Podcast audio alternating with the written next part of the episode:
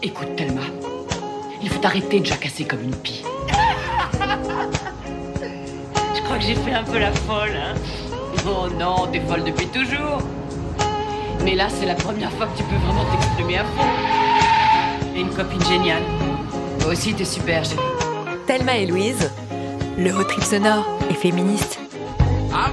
Bonsoir et bienvenue à toutes et à tous pour cette nouvelle émission de Thelma et Louise. Vous nous avez grave manqué, on est vraiment euh, super contente de vous retrouver. C'est clair, et cette semaine, euh, comme vous vous en doutez, on vous a concocté une émission un peu spéciale enregistrée depuis nos canapés.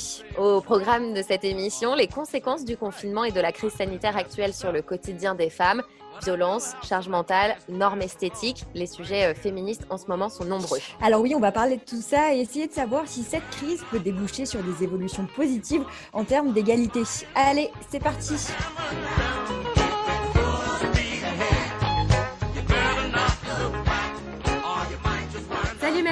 comment tu vas? J'ai compté, ça fait euh, plus d'un mois maintenant euh, qu'on s'est pas vu, bah, comme plein de gens euh, en même temps, mais nous on s'était pas vu tout de suite avant le début du confinement.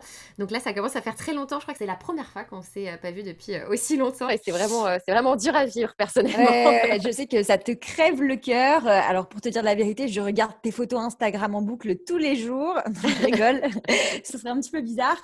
mais bon, je sais que c'est pour mieux se retrouver après. Je trouve que c'est déjà cool de pouvoir se parler par Skype. Je suis contente de faire cette émission avec vous. Ça fait longtemps euh, qu'on n'a pas conversé ensemble et qu'on n'a pas parlé féminisme. Je voudrais dire bonjour à toute la team. Thelma et Louise, comment ça va? Alors, je ne sais pas où vous êtes, ce que vous faites. On va commencer par toi, chat. Tout va bien? Bah ouais, tout va bien. Salut Louise. Euh, moi, je suis chez moi. Je suis confinée avec mon copain dans notre appart à Paris. Ça va plutôt bien. C'est juste un peu bizarre parce qu'en fait, j'ai quitté mon CDI euh, genre le 13 mars. Du coup, ce qui aurait dû être euh, mes super grosses vacances et début de chômage s'est transformé en confinement à la maison. Mais j'en profite pour faire ménage de printemps, m'occuper de mon mec qui est six pieds sous terre avec son métier de soignant euh, et, globalement, ça va. D'accord, ok, c'est cool, c'est bien, ça a l'air pas trop, pas trop difficile. Et toi, Mathieu? Eh bien, moi, je suis dans l'appartement de mes parents à Lyon, euh, où j'étais censé euh, passer une merveilleuse semaine de vacances avant, avant que le confinement soit annoncé. et voilà, et finalement, je me retrouve à, à, rejouer Love Story avec mes parents et ma sœur en confinement dans leur appart qui est plutôt intéressant. Ok, tu nous en diras un peu plus tout à l'heure. Et enfin, pour euh, finir ce tour de table, Kathleen, notre chroniqueuse culture, ça va? Va bien? Salut, oui, ça va très bien, merci. Bah, J'espère que vous aussi, hein, en ces temps euh, de confinement. Bah, écoute, euh, c'est un peu bizarre pour moi parce que j'ai déménagé, enfin j'ai plutôt emménagé dans mon appartement avant le confinement. Donc j'ai littéralement passé deux jours chez moi avant de retourner vivre chez ma maman. Euh, voilà, mais bon, euh, ça se passe bien. Là, je suis en direct depuis mon jardin, donc c'est cool. Et ma maman d'ailleurs est infirmière, donc c'est cool. On va peut-être pouvoir euh, parler d'elle un peu aussi tout à l'heure. Je vous en dirai plus. Ça fait plaisir en tout cas de, vous entendre tous. Et puis, bah, je pense parler au, nom de toute l'équipe, mais on est ravis de retrouver aussi nos auditeurs chéris. Allez, c'est parti. Thelma et Louise, c'est aussi un podcast sur radiocampusparis.org. Alors pour cette émission spéciale, on a eu envie euh, de parler des conséquences de la crise qu'on traverse euh, en ce moment euh, et des conséquences en particulier sur les femmes.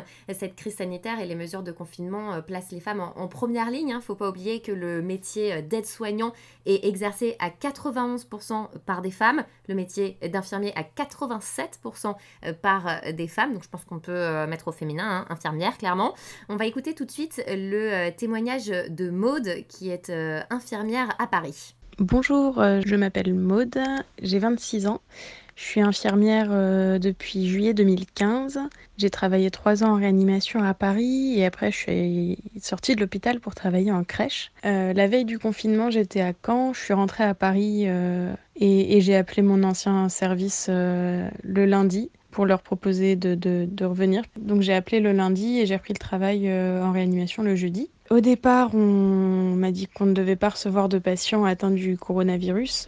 Euh, il devait rester des hôpitaux propres, entre guillemets propres, pour accueillir les patients non porteurs pour éviter qu'ils soient contaminés. Mais au bout d'une semaine, euh, le plan a changé puisque tous les hôpitaux autour de nous débordaient, donc euh, on ne pouvait pas décemment rester hôpital propre. La capacité d'accueil en réanimation à l'hôpital Saint-Antoine a doublé. donc à ce moment-là, ça a été un peu difficile parce que j'étais J'avais pas imaginé revenir en secteur Covid initialement. donc il y a eu une petite montée d'angoisse à ce moment-là et quelques signes physiques euh, par exemple, j'avais mal à la mâchoire parce que porter un masque 8 heures par jour, ça, je pense qu'on serre un peu trop les dents et que euh, euh, voilà, j'avais des douleurs bizarres et puis musculaires alors que c'était pas, pas un signe de coronavirus, c'était juste que j'étais un peu stressée et crispée. On, est assez protégé en réanimation. On nous demande de pas gaspiller les masques et de les porter le plus longtemps possible, donc ça peut être 8 heures d'affilée pour un FFP2 et 4 heures pour un masque chirurgical. En réalité, c'est rarement le cas, puisqu'il y a bien un moment où on a soif euh, et on, ou, juste on a envie de respirer un petit peu euh, à l'air libre. Il y a toujours une petite question de gestion de la pénurie. Donc euh, il y a eu le gel hydroalcoolique avant que j'arrive. moi j'ai connu la pénurie de masques au début, mais ça s'est réglé assez vite.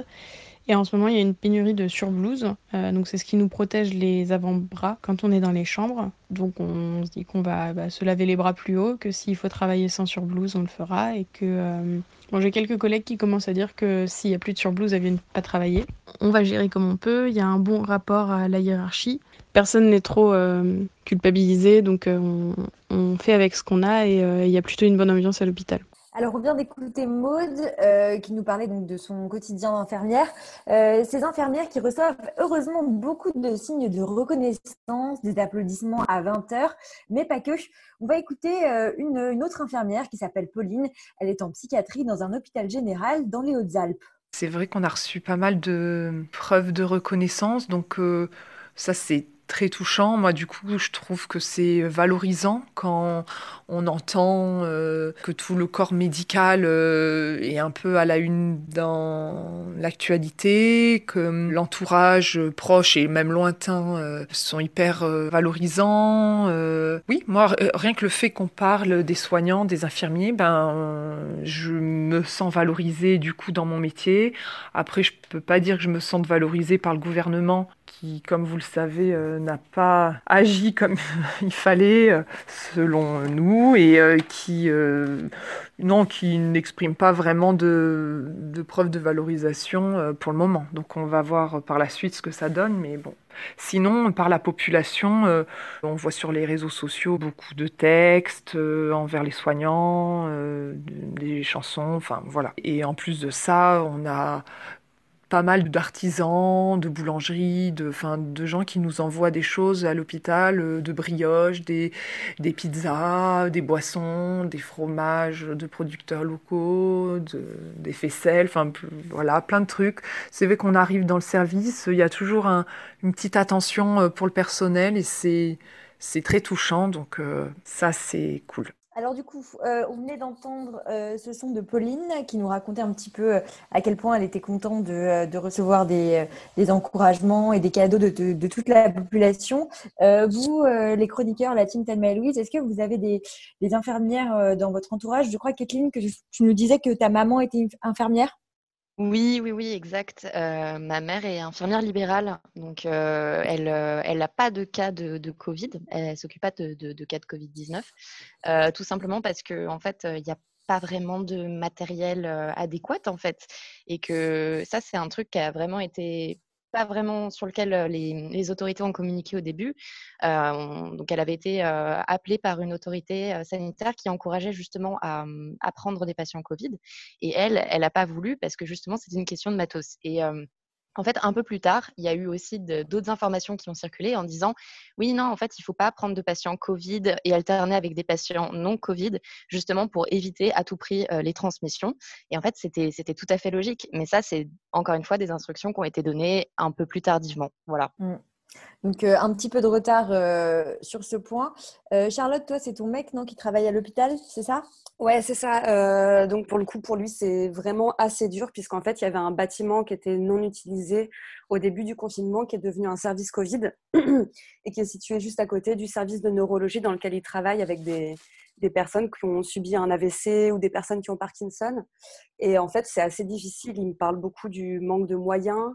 Euh, ils ont que deux masques chirurgicaux par jour. alors qu'il leur en faudrait un au moins par demi-journée, plus un pour les transports, puisqu'après, chacun rentre chez soi ou arrive de chez soi pour aller au travail. Mais comme disait Pauline, il est super reconnaissant d'avoir les applaudissements à 20h. On a une rue qui est très, très animée à 20h le soir. Mais, mais là, par exemple, il vient d'aller voir le médecin pour se faire arrêter une semaine euh, parce que c'est vraiment difficile pour lui. Euh, il n'y a pas des bons rapports, contrairement à Maude, il n'y a pas de bons rapports avec la hiérarchie, euh, il y a beaucoup de non-dits. Il y a des soignants qui ont été atteints du coronavirus qui sont revenus travailler.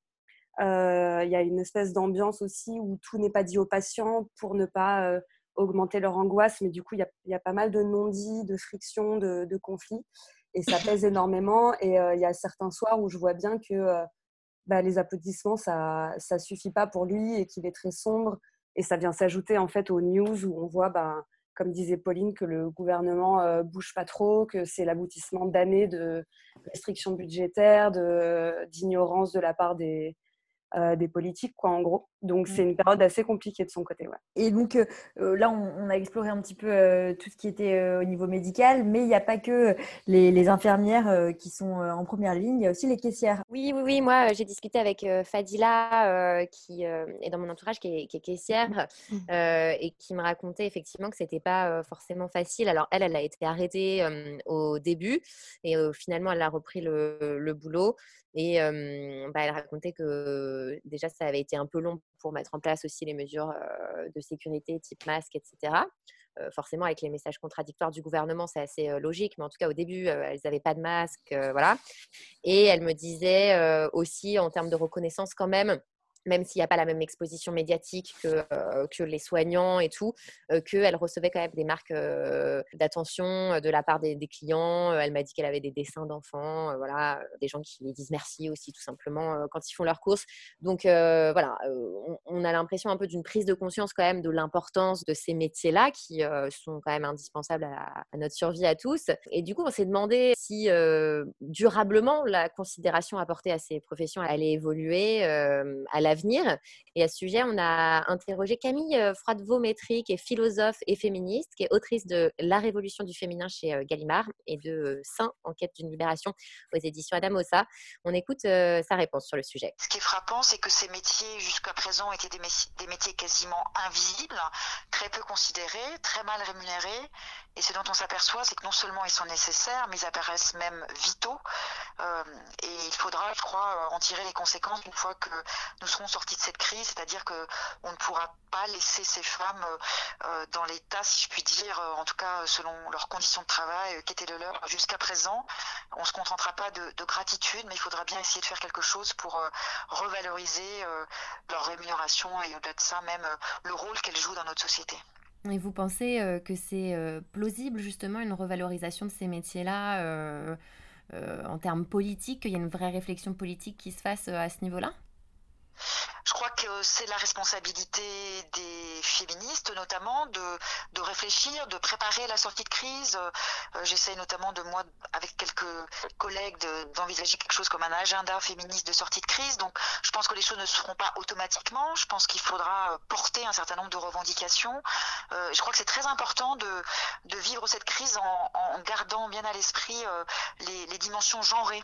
Hein, dans, les, dans les crises sanitaires précédentes, notamment la crise Ebola et la crise Zika.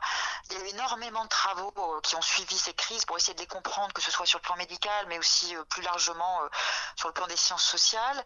Et en fait, on, sait que moins de 1% des travaux consacrés à ces crises tenaient compte de la perspective genrée. donc ça, nous le savons maintenant. Et l'enjeu, c'est justement de le plus précocement possible, hein, de réfléchir et de tenir compte des dimensions genrées de la crise, et c'est-à-dire de réfléchir à ce que cette crise implique pour les femmes dans un certain nombre de circonstances, donc qu'elles soient professionnelles, comme pour toutes ces femmes donc, qui sont maintenant en première ligne, mais aussi plus personnelles, c'est-à-dire sur le plan privé de ce, qui, de ce qui se passe pour les femmes dans la sphère de, la famille. Effectivement, hein, cette crise, euh, elle nous oblige à nous intéresser à ce que vivent les femmes aussi dans le cadre familial. Et justement, ces derniers jours, on s'est rendu compte que euh, les femmes sont aussi en première ligne face aux violences, Être confiné avec un conjoint violent, c'est l'impossibilité de fuir, c'est l'impossibilité d'appeler à l'aide. Les associations de lutte contre les violences sont hyper mobilisées en ce moment, essaient d'alerter sur les risques, mais c'est aussi, on, commence à s'en rendre compte, beaucoup plus difficile d'atteindre les victimes potentielles et de faire de, la sensibilisation, vu que tout le monde est enfermé, forcément. J'entendais Marlène Schiappa l'autre jour parler d'une augmentation de 30% des signalements de violence depuis le début du confinement et seulement des signalements. Euh, on estime pourtant que les signalements sont rendus plus difficiles par le confinement. Donc, dans les faits, l'augmentation de la violence pourrait être encore beaucoup plus importante. du coup, euh, face à cette euh, montée de violence, Marlène Schiappa a pris plusieurs mesures. Elle a annoncé la mise en place de points d'accompagnement éphémères dans des centres commerciaux pour accueillir les victimes et le déblocage d'un million d'euros pour venir en aide aux associations de terrain. Elle a, elle a aussi reconnu que le numéro d'appel 3919 pour les victimes recevait beaucoup moins d'appels depuis le début du, du, confinement. Et en gros, ça veut dire que bah, voilà, quand on est enfermé avec un agresseur, c'est quand même difficile de téléphoner mmh. euh, au 3919. Et du coup, pour euh, prévenir euh, les autorités, elle a mis en place un autre système.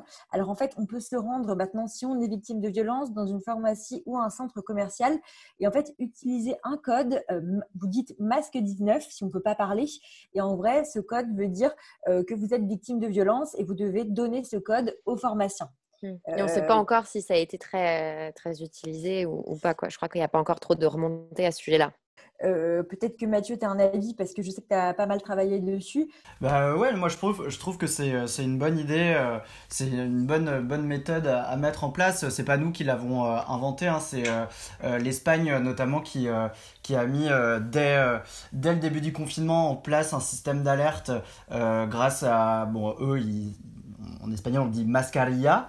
Et euh, du coup le, mot de code donc c'était mascarilla 19 euh, pardon pour mon espagnol euh, qui servait à alerter en pharmacie les, les, autorités. Et oui effectivement il faut il faut permettre aux personnes de, de pouvoir signaler les victimes les, les, violences dont elles sont victimes dans les dans les endroits qu'elles fréquentent. On peut pas toujours le faire depuis chez soi et je pense que c'est une méthode une mesure qui est importante à, à mettre en place et à et à, valoriser. Ouais. Il y, a aussi un autre euh, service dont je voulais parler euh, avec vous et qui, euh, assez étonnamment, mais pourquoi pas, est destiné aux hommes qui auraient envie de passer à l'acte, c'est-à-dire qui auraient des, pulsions de, violence. Quoi. On écoute Marlène Schiappa, donc la secrétaire d'État à l'égalité homme-femme, qui en parle. Nous avons demandé à la FNACAV, la Fédération nationale des associations et des centres de prise en charge des auteurs de violences conjugales, de créer un numéro de téléphone qui a été ouvert aujourd'hui qui s'adresse aux gens qui se sentent au bord du passage à l'acte et qui sont pas heureux de, de, sentir cette pulsion de violence et qui veulent justement avoir un accompagnement. Et on leur dit ne frappez pas, appelez, faites-vous accompagner par des psychologues. Ce numéro, c'est le 08 019 019 11 et c'est ouvert du lundi au dimanche de 9h à 19h. Voilà, donc c'était euh, Marlène Schiappa qui parlait de ce, cet autre euh, mécanisme euh, d'appel voilà, qui a été mis en place pendant le, le confinement. là non plus, pour l'instant, c'est trop tôt pour avoir des, des, chiffres ou pour avoir des remontées sur est-ce que ce, service est, est, très sollicité, est-ce qu'il fonctionne. On peut effectivement être un peu surpris, se dire que c'est destiné aux hommes, mais pourquoi pas Parce que je pense qu'en vérité, il n'y avait peut-être pas énormément de choses qui existaient euh, pour euh, les hommes violents ou qui auraient des espèces de, pulsions comme ça? Dans ce sens-là, effectivement, euh, moi je pense que toutes les, mesures qui vont dans la protection des victimes sont, bonnes à prendre. Après, est-ce que ça marche ou pas, effectivement, on verra ensuite. Mais ce qui est intéressant, c'est que le département de la Seine-Saint-Denis, par exemple, a, a, annoncé fin mars qu'elle allait, que le département allait financer des chambres d'hôtel pour euh, les, hommes violents, pour les éloigner euh, du domicile conjugal, parce que effectivement, c'est l'important dans ces cas-là, c'est de séparer l'homme violent du foyer, et c'est pas toujours facile pour les, pour les, femmes de quitter de quitter leur appartement avec bah, par exemple leurs enfants, etc. Donc c'est plus facile de financer des chambres d'hôtel pour les hommes violents et les éloigner, les éloigner du, foyer. Donc je trouve que c'est une initiative intéressante. Je partage ton, ton, avis. Je pense que c'est une initiative très intéressante aussi. Ça montre que, voilà, dans un mécanisme de violence, euh, c'est extrêmement important de prendre en charge la victime, mais il faut aussi s'attaquer un peu aux racines du mal et donc euh, à l'agresseur pour, pour que ça change. Donc, ouais, je trouve que c'est une, une, bonne, une bonne initiative. Et du coup, oui, on, évoquait cette question des, violences conjugales, mais il y a aussi un autre, une autre thématique assez complexe en cette période de confinement, c'est celle de l'interruption volontaire de grossesse, l'IVG. Euh, Kathleen, je crois que tu voulais nous en parler. Euh, est-ce qu'on doit repousser les délais habituels? Qu'en est-il du droit des femmes à avorter en période de confinement? Euh, Tu as préparé un petit, une petite chronique dessus. Oui, absolument. Bah, du coup, je vais vous parler de tout ça. L'accès à l'IVG, c'est un, problème dont on, on entend finalement peu parler en ce moment dans les médias. Euh, il y a une tribune collective qui a été publiée dans Le Monde le 31 mars. Elle a été signée par près de 200 spécialistes du corps médical et ceci explique que la situation est grave pour celles qui souhaiteraient procéder à un avortement. Euh, je vous en lis un petit extrait. Nous, professionnels de l'interruption volontaire de grossesse, avons dès le début de l'épidémie réorganisé la prise en charge des femmes afin de pouvoir répondre à toutes les demandes dans le délai le plus bref et en limitant au maximum tout déplacement. Il est essentiel de protéger les droits des femmes et de maintenir l'accès à l'avortement. Et alors ceci ajoute également, je cite, nous avons augmenté les capacités pour les avortements sous anesthésie locale car les blocs opératoires de tous les établissements ont été transformés en salles de réanimation. Toujours dans cette tribune, ceci explique qu'ils sont confrontés à trois problèmes principaux. Alors le premier problème, ce sont les ressources humaines, car les soignants tombent également malades du Covid-19 et que cette situation met les équipes en tension. Deuxième problème, c'est la limitation des déplacements qui affecte donc forcément les femmes qui souhaiteraient avorter. Et le troisième problème, c'est donc par conséquent la durée du délai légal pour avorter. Alors, on sait actuellement, l'IVG médicamenteuse peut se faire jusqu'à cinq semaines de grossesse. Les soignants appellent donc à rallonger ce délai légal de deux semaines pendant cette période exceptionnelle liée à l'épidémie.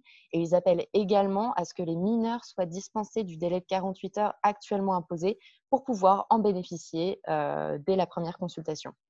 Enfin, ils appellent également à ce que les IVG par aspiration, qui se pratiquent en temps normal jusqu'à 12 semaines de grossesse, soient également rallongées de deux semaines alors, cette demande de rallongement a été portée par Laurence Rossignol devant l'Assemblée nationale. Pourtant, même concernant un rallongement temporaire de la durée de l'IVG, cette décision n'est visiblement pas assez consensuelle pour le ministre de la Santé, Olivier Véran.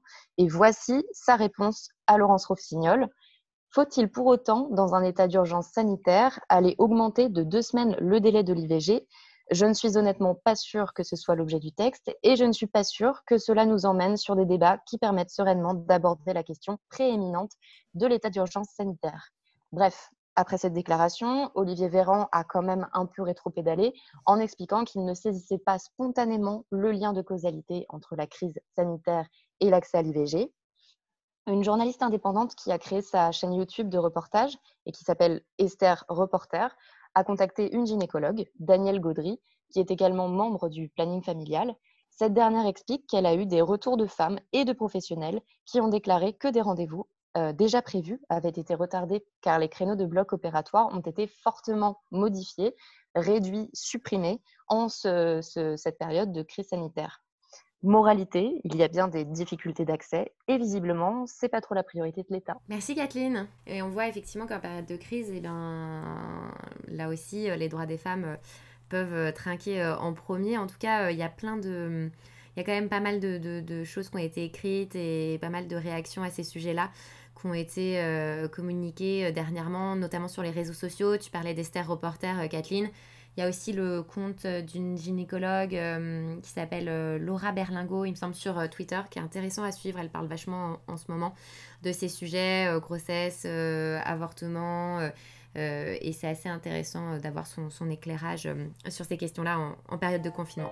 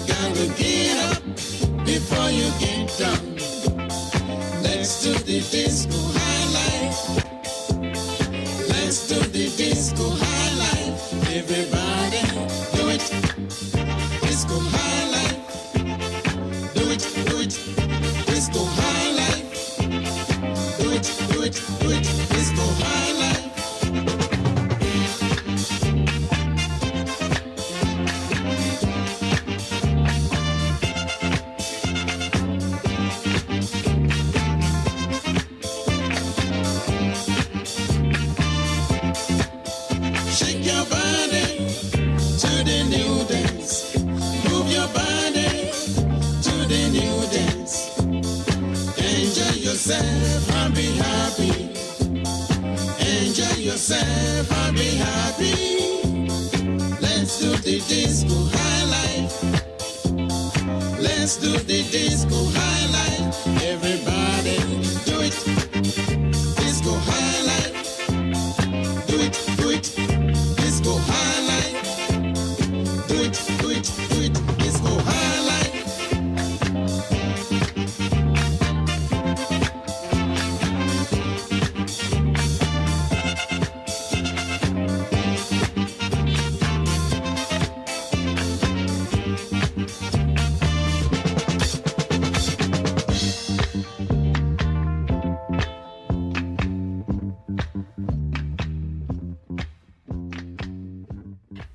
Disco High Life d'Orlando Julius, un morceau qui donne envie de boire du rosé en terrasse.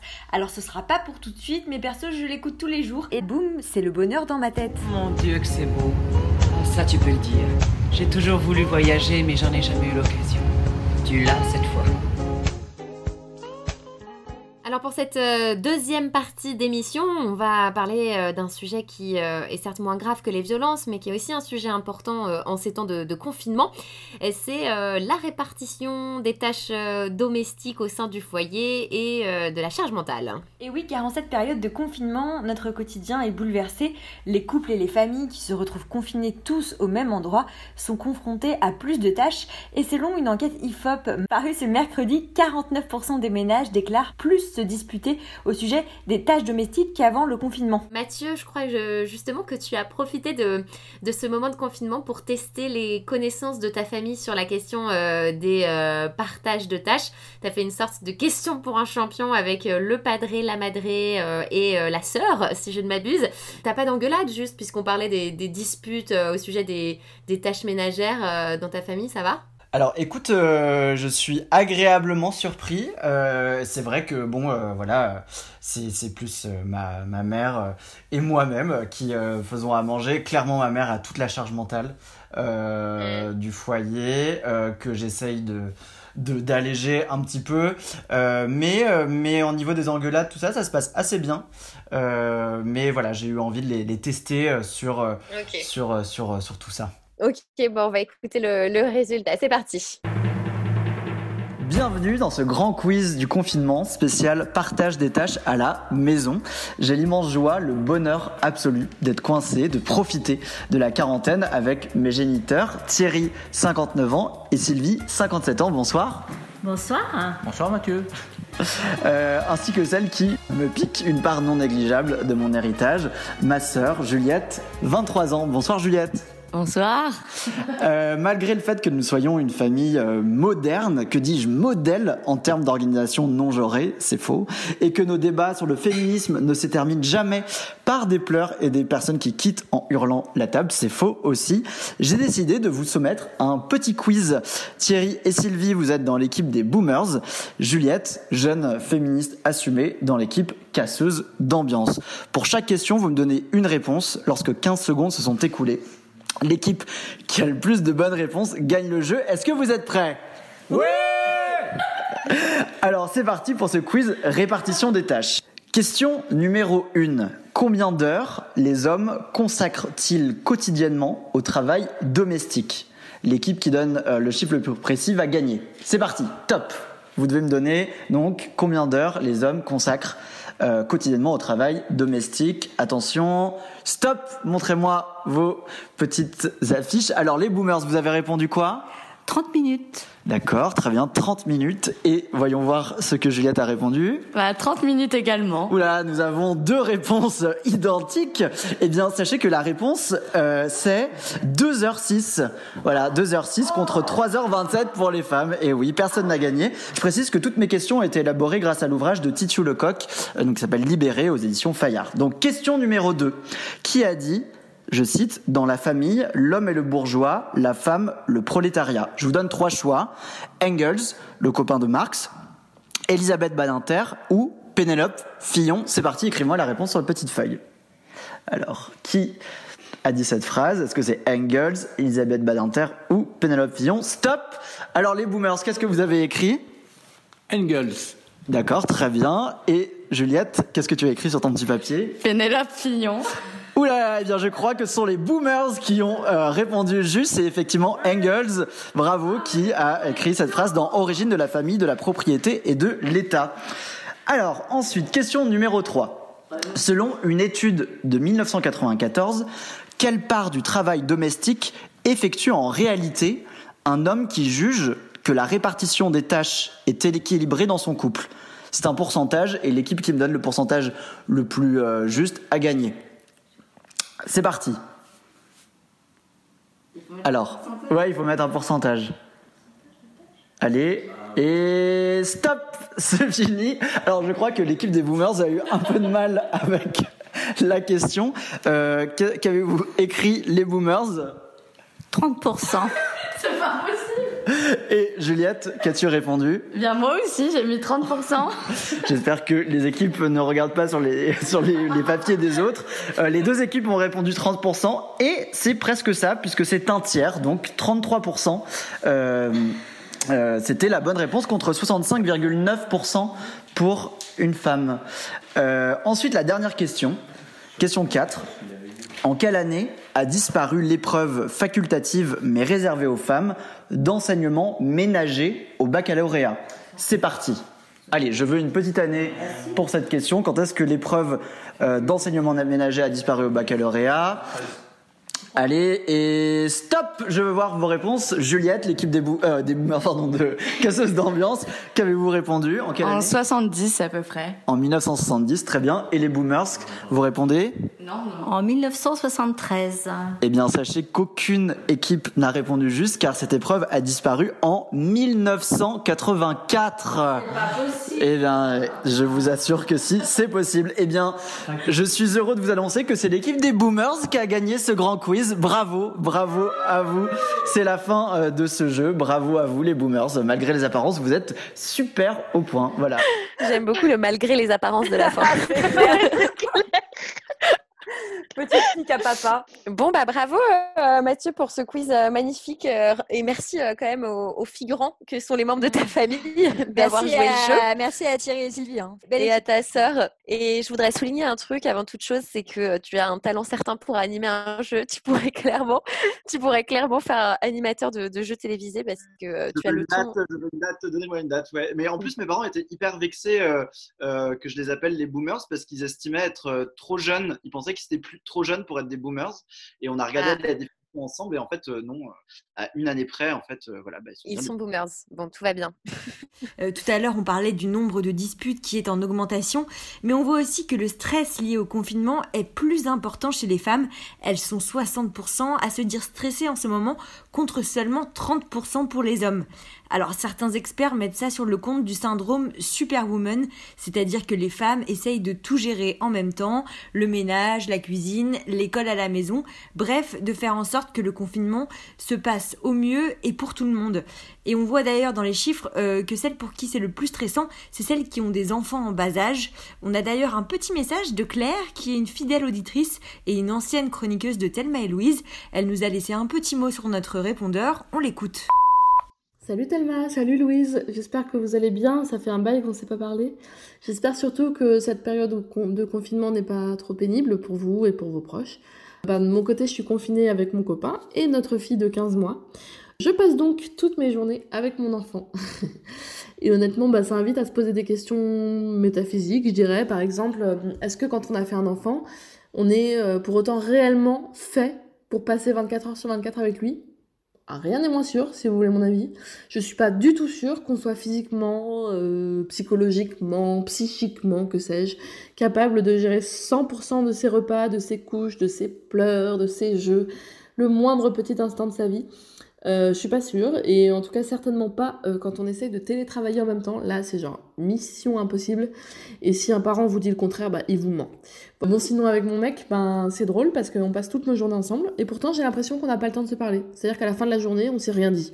Ou plus exactement, on ne se parle que pour se dire euh, Allez, bah, c'est ton tour, t'as bossé deux heures, ou tu peux la garder 30 minutes, j'ai un call. Enfin bref, on, on- on se parle que pour se passer le relais, pour essayer ben, de gérer quand même nos urgences de boulot. Tout en gardant un œil sur notre bébé. Donc c'est pas exactement ce qu'il y a de plus sympa pour la vie de couple. Et surtout le plus dur, je pense, c'est de voir la vie de nos amis sans enfants. Ces gens qui n'ont pas d'enfants et qui donc euh, cuisinent, euh, font du sport, euh, qui lisent, qui bricolent, qui font du yoga. Ou pire, pire, le pire, ce sont ces gens qui s'ennuient.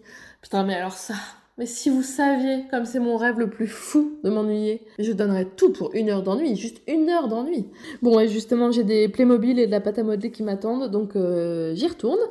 Je vous embrasse, je vous souhaite plein de courage, courage à tout le monde, que vous ayez des enfants ou non, euh, quelle que soit votre situation. Soyez bienveillants envers vous-même et envers les autres, et puis on espère que tout ça va vite passer. Euh, gros bisous et bonne émission. Mais la pauvre. C'est clair. Ça a l'air horrible. Ça a l'air sacrément euh, chronophage.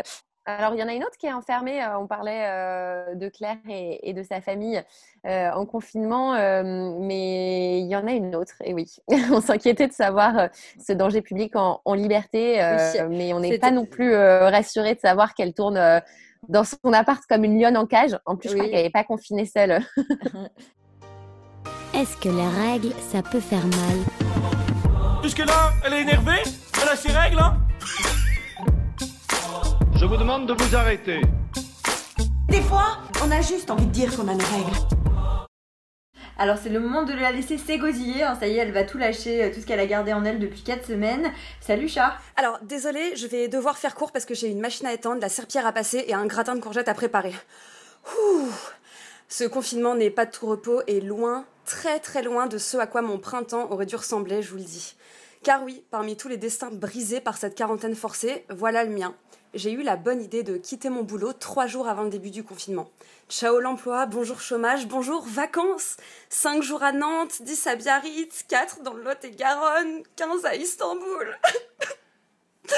À la place, j'ai gagné un aller simple pour un mois et demi dans les années 50. Me voilà femme au foyer. Mon copain, pardon, mon conjoint travaille.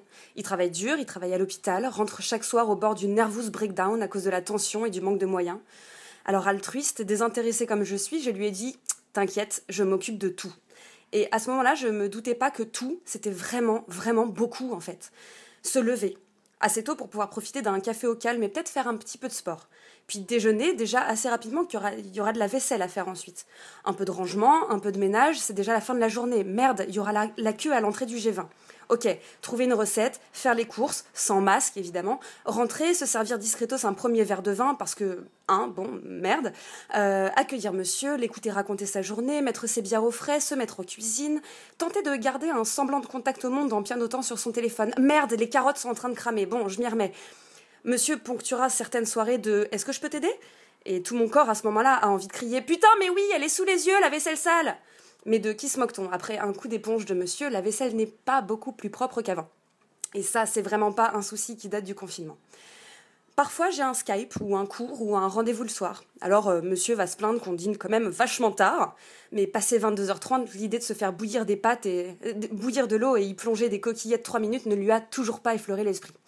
De toute façon, mon moment nocturne à moi est déjà ruiné par la conscience claire que l'estomac de monsieur dépend de moi. Et puis après le repas, évidemment, il faut ranger, passer un coup d'éponge, préparer le petit déj de monsieur pour le lendemain matin, parfois assorti d'un petit mot tendre pour lui donner du courage pour sa journée.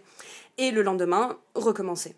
Je vous épargne les week-ends où mon sport saute, où les rares grasses matinées sont gâchées par la pensée de tout le ménage en retard et du brunch à cuisiner. Bon, là, il faut que vous me disiez Mon Dieu, chat, mais tu vis un enfer Je vous écoute. Merci. Bon, ok, maintenant que j'ai eu droit à ça, il y a peu de choses vraies dans ce récit. Je vous dirai pas lesquelles parce que mon mec est dans la pièce à côté.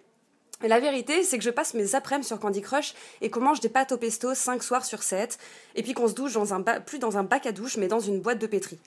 Par contre, ce récit, c'est l'amas de tous les récits que j'ai lus ou entendus depuis le début du confinement. Ceux de mes amis, eux, qui sont confinés avec leurs mecs, ou celles et ceux confinés avec leurs parents et qui assistent tous les jours au ballet familial de l'inégale répartition des tâches.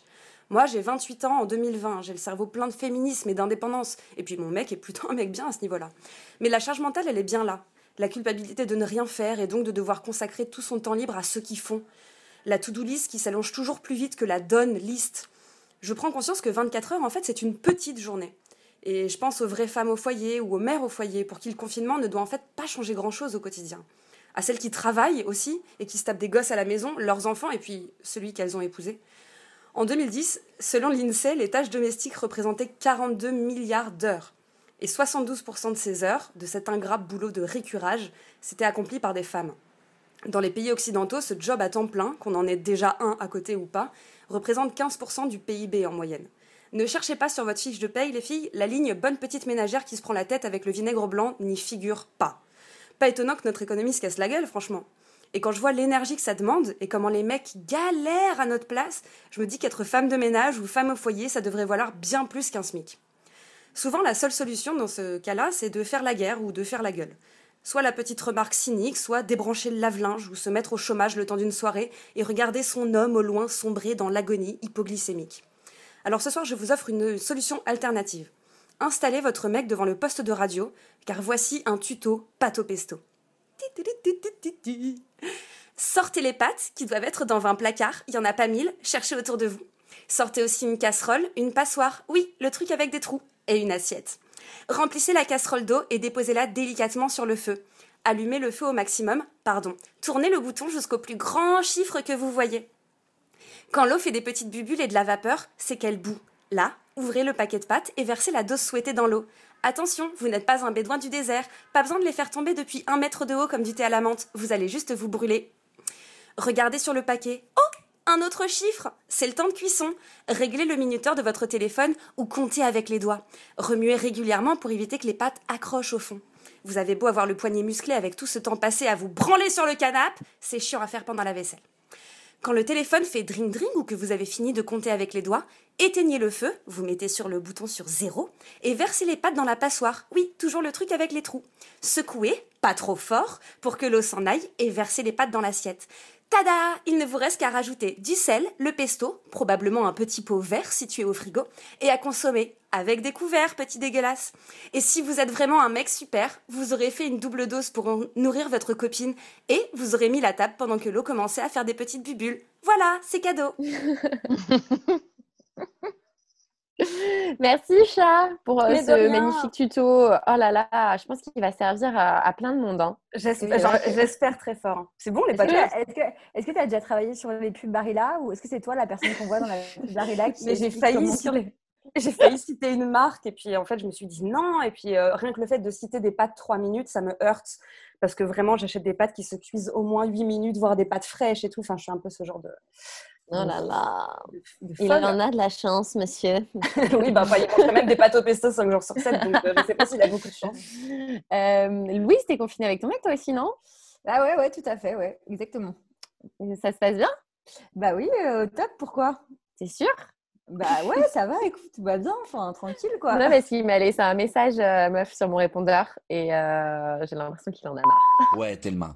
Je voulais dire qu'en vrai, c'est l'enfer d'être confiné avec une féministe comme Louise.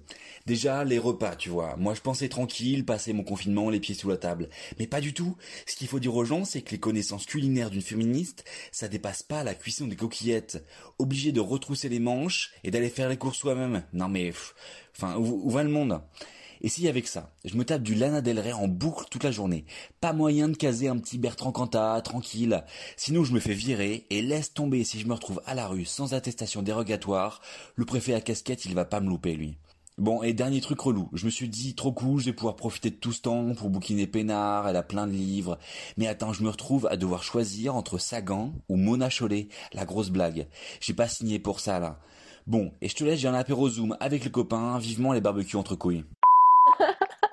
Voilà, voilà. Il a l'air au, il a l'air au bout de sa vie. Alors, je précise euh, que tout ce qui est dans ce son est faux. Hein. Hormis, alors je sécure des coquillettes, ok, hein, voilà. ceux qui, ceux qui ont déjà mangé chez moi savent que je sécure des coquillettes. Et, euh, et sinon, c'est vrai que bah, dans, dans, dans ma bibliothèque, il y a beaucoup de, de Sagan et de Mona Chollet.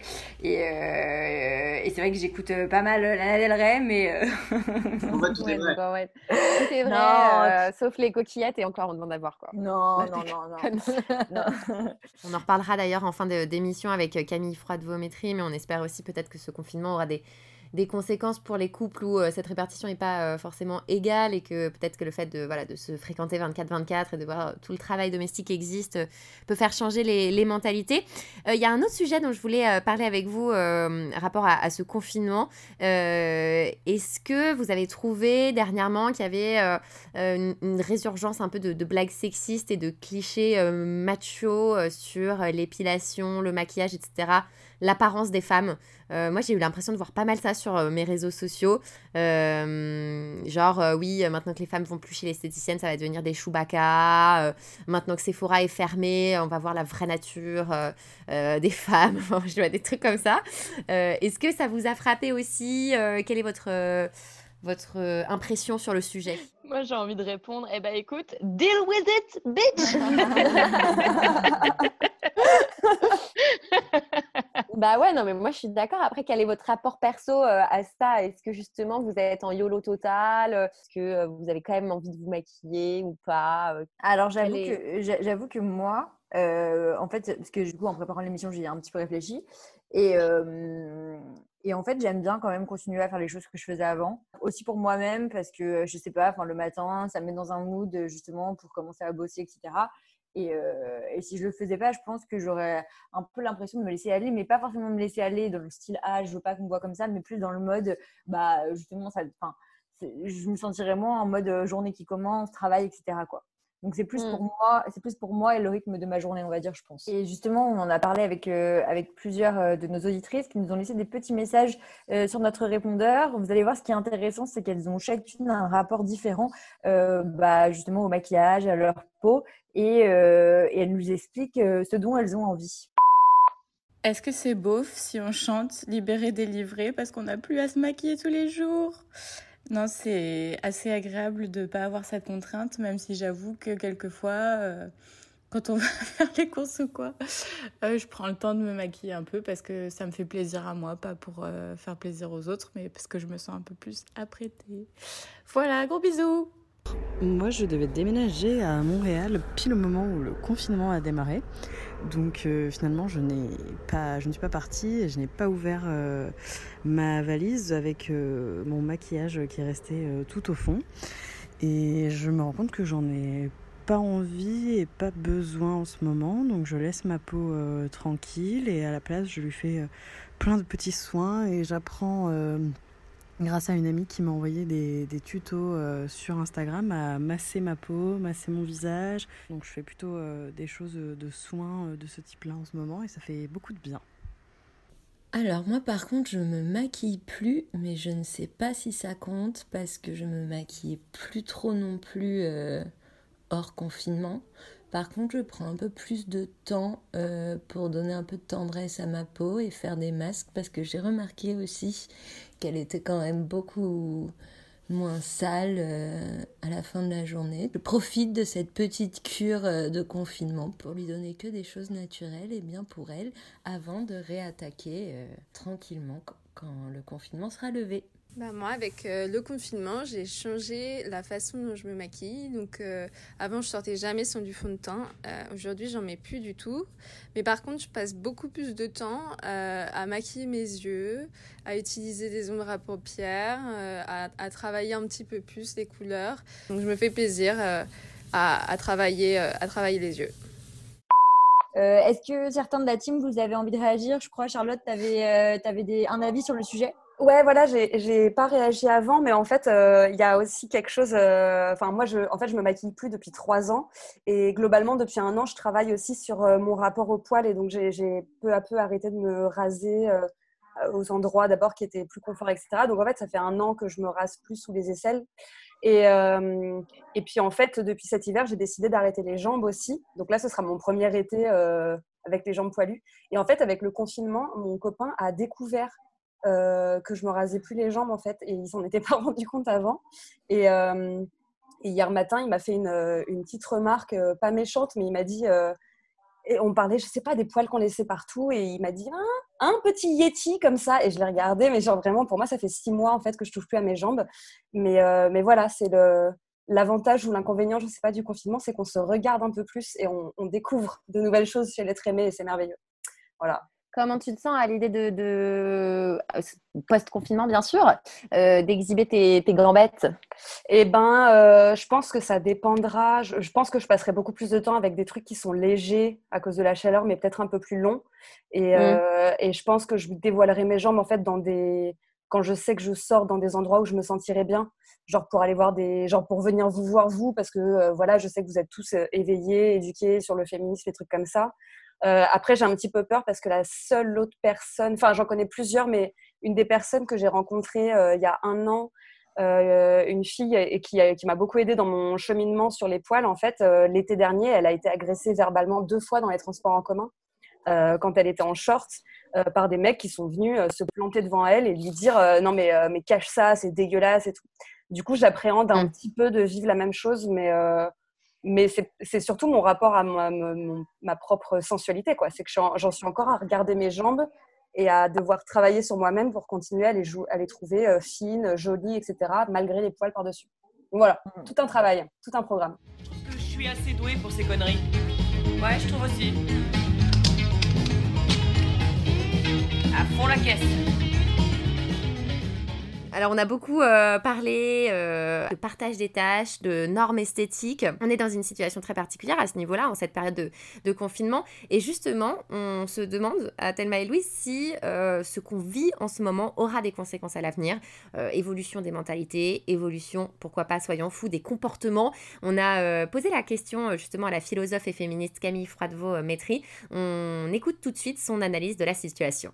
Alors il se passe un phénomène qui est absolument euh, hein, quand on y réfléchit bien. Il se trouve que les femmes se trouvent brutalement euh, réassignées à leurs anciennes euh, fonctions domestiques. Euh, voilà, elles sont contraintes de se retrouver à nouveau enfermées au foyer, c'est-à-dire là le lieu dont elles se sont extirpées depuis depuis quelques décennies. Mais et c'est ça qui est intéressant, elles sont à nouveau confinées avec euh, les hommes. Euh, et donc on observe quelque chose comme une sorte d'immense expérimentation sociale hein, à l'échelle même de, de, la, société tout entière. Euh, quelque chose peut-être que les féministes n'auraient jamais osé rêver, c'est-à-dire que les hommes se trouvent confrontés à ce à quoi ils avaient pu échapper pendant si longtemps, les tâches domestiques, les tâches parentales, et puis tout ce que, tout ce que la vie quotidienne à la maison implique pour les femmes et qu'elles sont jusque-là à peu près les seules à assumer. Est-ce que euh, dans ce, ce- cet éventuel grand retournement dont vont parler, c'est-à-dire euh, la, la- possibilité que les hommes assument une part peut-être plus importante à l'avenir de ce travail euh, domestique en, en y étant confrontés là pendant le confinement, est-ce que ça pourrait aussi aboutir, selon vous, à une valorisation du travail domestique d'un point de vue euh, aussi politique Oui, alors euh, ce qu'il faut espérer à minima, c'est quelque chose comme une prise de conscience masculine. C'est-à-dire que je suis pas naïve, hein, je m'imagine bien que euh, la répartition genrée des rôles euh, risque de perdurer dans bien des contextes, mais néanmoins, euh, les hommes vont devoir, euh, enfin, malgré eux, en quelque sorte, euh, prendre la mesure de ce que représente ce, travail domestique. Et je crois aussi que les femmes ne vont pas euh, accepter euh, trop longtemps d'être ainsi réduites à une forme de condition de, de Et, donc, j'espère que de cette confrontation, des discussions qui en résulteront, euh, nous aurons ensuite politiquement un certain nombre de conséquences à en tirer. Et la, la principale, selon moi, enfin l'une des plus importantes en tout cas, c'est de considérer enfin, de penser enfin à mettre en place euh, un congé de paternité digne de ce nom. Ça fait un moment qu'en France, qu'on attend de dépasser euh, ces misérables 11 jours qui sont au- aujourd'hui attribués en congé paternité. On a des exemples autour de nous, euh, pas seulement dans les pays scandinaves, mais par exemple aussi, aussi près que- que- qu'en Espagne, où des réformes récentes ont permis euh, l'allongement conséquent des, des congés de paternité. Ce que la crise, en fait, permet de mesurer, c'est la nécessité d'un- d'une répartition de plus équitable, davantage égalitaire des tâches domestiques et des tâches parentales. Il faut bien sûr une volonté politique. Euh, ça fait un moment hein, que les féministes attendent et réclament euh, que le congé paternité soit rallongé. Ce sera sans doute l'occasion de, de, remettre cette revendication euh, sur la table quand nous serons sortis de cette période compliquée. Alors sur un autre sujet qui, qui, touche au confinement également, vous, vous dites que en étant débarrassées du, regard des autres, les femmes, quelque part, pendant cette période, euh, peuvent se libérer euh, des injonctions euh, esthétiques qui, pèsent sur elles en général. Pourtant, on a vu, en tout cas, c'est mon impression depuis le début du confinement, une espèce de résurgence dans la presse féminine notamment, mais aussi de la part d'hommes ou, même de femmes sur les réseaux sociaux, une espèce de, résurgence de clichés sexistes sur les femmes qui ne s'épilent pas euh, sur les femmes qui ne se maquillent pas. Euh, est-ce que vous, vous pensez euh, réellement qu'il peut y avoir une libération pendant le, confinement à ce niveau-là? Oui, alors oui, je le pense. D'abord parce que ce que les femmes sont en train d'éprouver, c'est quand même quelque chose d'assez inouï, c'est-à-dire qu'elles se trouvent débarrassées, et pour le coup de façon vraiment assez catégorique, de cet impératif du paraître qui, qui pesait sur elle jusque-là. C'est-à-dire que nous faisons toutes chacune, avant de sortir dans le monde, quelque chose de notre apparence, parce que nous savons toutes que, en tant que femmes, quand nous sortons dans le monde, nous serons regardées, nous serons scrutées. Or là, il se trouve que nous sommes donc euh, affranchis de cette scrutation extérieure et que donc nous pouvons donc développer euh, un rapport à notre propre corps qui est nouveau, qui est débarrassé de ces dictates euh, et qui peut être un rapport plus euh, je sais pas, je dirais plus sincère, euh, plus plus direct, euh, plus libre aussi, bien évidemment. Euh, alors évidemment, ça n'empêche pas ce que vous décriviez, c'est-à-dire la réactivation d'un certain nombre d'injonctions. Moi, je crois qu'il faut les interpréter comme des réactions de panique. C'est-à-dire que si on y réfléchit bien, ces réactions émanent de celles et ceux qui ont beaucoup à perdre à cette libération vis-à-vis -vis des des normes esthétiques, c'est-à-dire d'un côté les hommes qui considèrent que les femmes doivent rester pour eux des corps à disposition et des corps les plus euh, euh, comment dire les plus avenants possibles, puis de l'autre côté, euh, du côté des magazines féminins et surtout des groupes du monde de la mode et des cosmétiques, eh bien tous ceux qui ont à perdre beaucoup hein, commercialement à, à des comportements euh, plus, plus libres et plus distanciés par rapport à tous ces produits et ces outils qu'on nous vend à, prix d'or.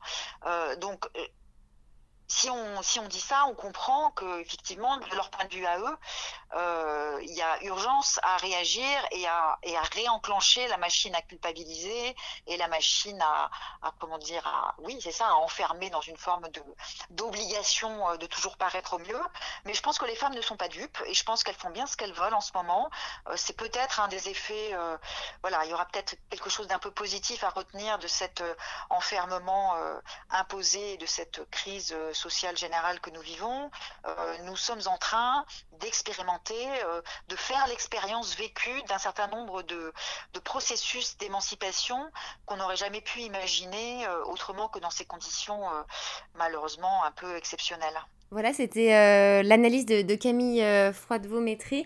Euh, je rappelle qu'elle est autrice de deux ouvrages. Hein, un ouvrage qui s'appelle La Révolution du féminin et qui est paru aux éditions Gallimard. Et puis, second ouvrage qui est paru assez récemment et qui s'appelle Saint, en quête d'une libération aux éditions Anamosa. Qu'est-ce que ça vous inspire, cette réflexion? Effectivement, on a la possibilité peut-être de, de, tirer des choses positives de cette crise, même si à l'heure actuelle, on en a parlé en première partie d'émission, il y a des conséquences hyper graves, euh, bien sûr, à l'épidémie, au confinement, mais euh, peut-être que l'art de rien, euh, c'est vrai, on est dans un, dans un truc tellement inédit euh, qu'on peut s'en servir aussi pour réfléchir euh, à, euh, à évoluer en mieux.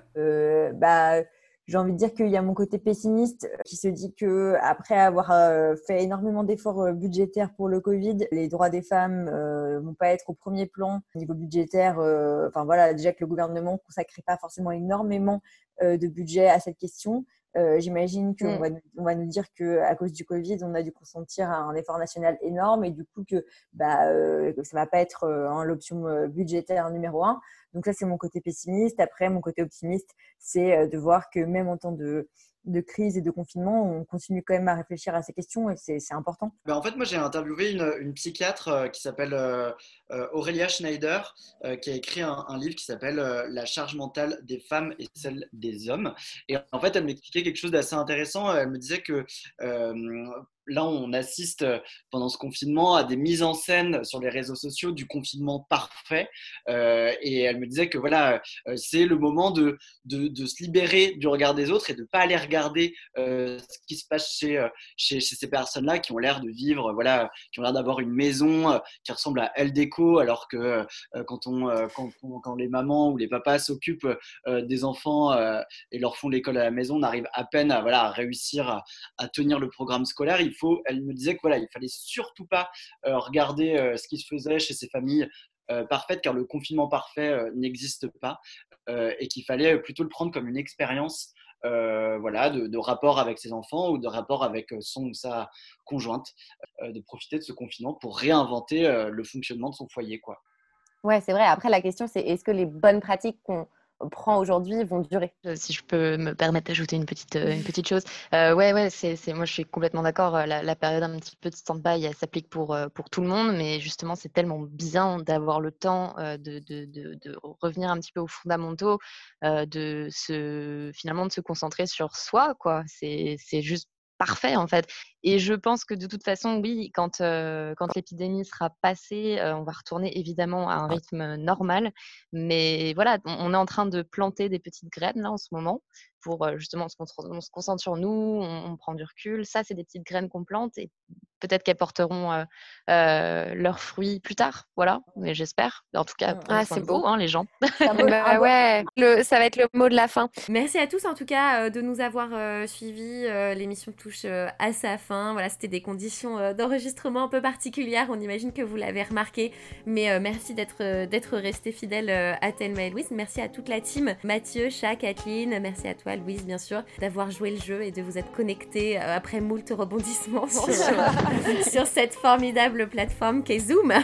oui, merci, merci Thelma et merci aussi à tous nos auditeurs qui nous ont suivis malgré les petites interférences. Euh, on vous souhaite un bon courage à tous pour la fin du confinement et surtout n'oubliez pas que ça va pas durer toute la vie, hein, donc euh, ne, ne tenez bon, tenez bon. Voilà, exactement. Et euh, on vous embrasse et on vous dit à la prochaine. Salut.